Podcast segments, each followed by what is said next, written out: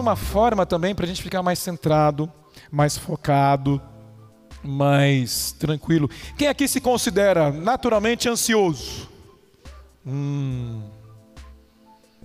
Tá aqui, ó. Você está conversando, o pezinho está batendo aqui, né? Tá desse jeito, tá desse jeito. E vai lá, tem uma, pan... tem uma tampa da panela aberta. Tá aqui. A questão de se manter centrado, ela é extremamente importante para ter presença. Nós perdemos a presença no mundo atual. As pessoas não estão mais presentes aqui agora, conectado você está no seu trabalho muitas vezes olhando a vida pessoal ou conectado na vida financeira, na vida emocional, aí está em casa pensando no trabalho, desconectou, as pessoas se desconectaram. Também por essa questão do, da tecnologia, mundo digital. Faz parte, as pessoas estão mais conectadas num aparelhinho do que nas pessoas. Está um do lado do outro, mandando mensagem para o outro, do lado.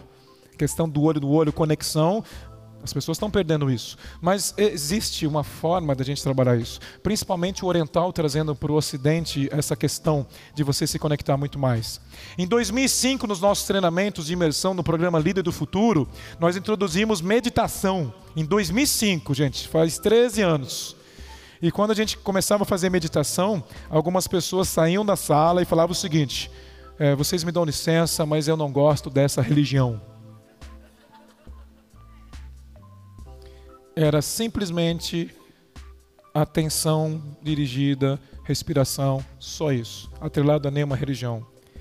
Eu respeito todas as religiões, como já falei para vocês, mas quando, por exemplo, o católico está rezando e está fazendo uma repetição, talvez num terço, ele está mentalizando algo, ele está repetindo algo e aquela repetição dá uma atenção plena para ele. Tecnicamente falando, tecnicamente falando, sem falar de religião, esse é um, é um benefício que vai trazer para o corpo dele e para a mente dele.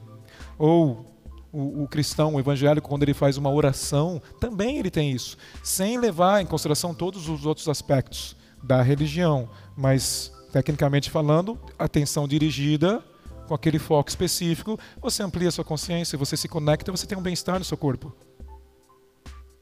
Quando eu comecei a fazer meditação, foi naquela época lá. Emocional abalado, físico abalado, uma série de outras coisas, aí todo mundo te dá dica. Não tem um monte de pessoas no momento que você está difícil na sua vida, começa a dar dica de um monte de coisa?